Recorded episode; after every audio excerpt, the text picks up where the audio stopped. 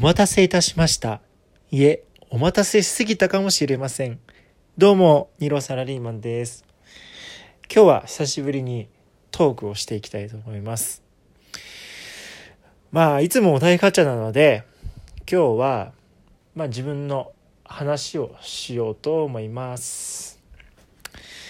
最近あった、あの、嬉しかった話をまずしたいと思います。最近あって嬉しかった話は時計を買ったことです。もう今年の9月とか10月ぐらいからずっと時計が欲しいなと思っててもういろんな時計見たり実際にねお店に行って時計を見たりつけてみたりネットでいろんな時計探したりそんなこんなで11月の下旬ぐらいですかね。もうとうとう自分が欲しいと思える時計に出会ったんですよ。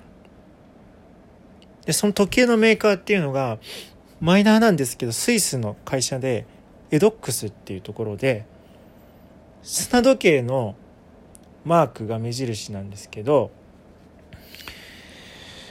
20万円しました。ただ20万円にしてはすごく高級感があって、まあ、20万円はまあそもそも高いですけどこうコスパがいいあのおしゃれな時計を買いました。いかんせんまあギラついちゃってるんですよね。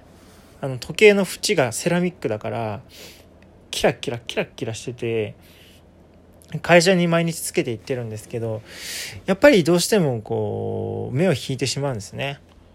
だから基本はこうスーツの裾に隠して時計見る時だけこうスッて出してでまたしまうみたいなね。いう風にしてますね。やっぱりかっこいいんすよ時計。かっこよすぎてこう時計パッて見るんですけどなんかやっぱり針に目がいかなくてその時計のデザインに目がいっちゃって時間がよくわかんないんですよね、まあ、これが最近あった嬉しいことですね。時計を買ったこと。で次はまあ嬉しいときたらまあ悲しいですよね。悲しかったこと。これないですね悲しかったこと。ありがたいことに悲しかったことがない。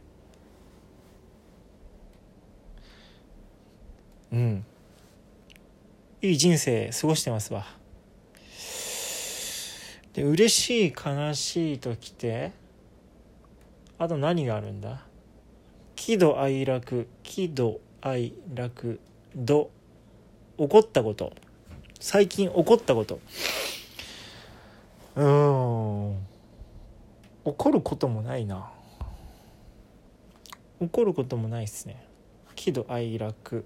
楽楽しかったこと。あ楽しかったことはいっぱいあるわ。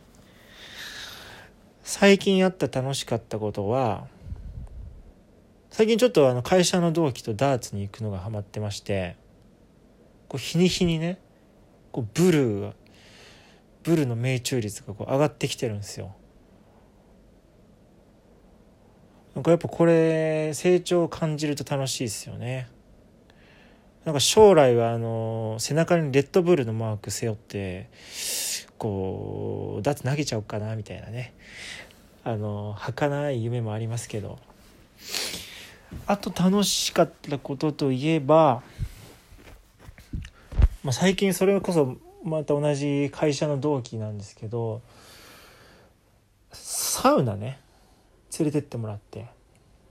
で今までそのサウナの入り方ってよく分かんなくてもうあっちいななんでこんな入んなきゃいけんだいけないんだって思ってたんですけどそのよくサウナに行く会社の同期に連れてってもらったら、まあ、最初ねまずはまあ体洗ってその後にお風呂入ります。